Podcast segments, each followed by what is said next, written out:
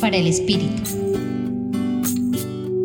El día de hoy como iglesia celebramos la fiesta de la Inmaculada Concepción de la Virgen María. En este día renovamos la promesa de Dios de encarnarse en su Hijo Jesús y venir al mundo para reparar nuestras relaciones e instaurar su reino de amor.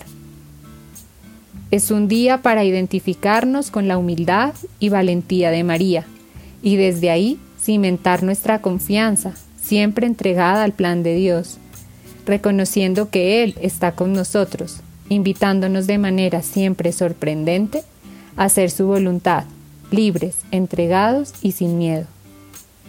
Así como Dios eligió a María, hoy dirige su mirada a cada uno de nosotros y nos llama por nuestro nombre, para potenciar con lo que somos su proyecto de amor.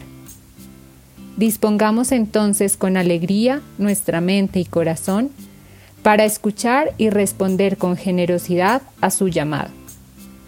Terminemos este momento de reflexión pidiendo la gracia a Dios para que ilumine y fortalezca nuestro espíritu y nos permita, como María, dar el sí a la misión que Dios nos ha encomendado.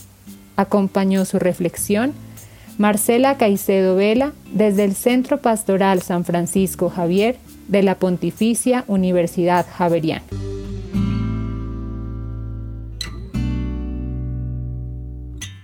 Escucha los bálsamos cada día entrando a la página web del Centro Pastoral y a javerianestereo.com.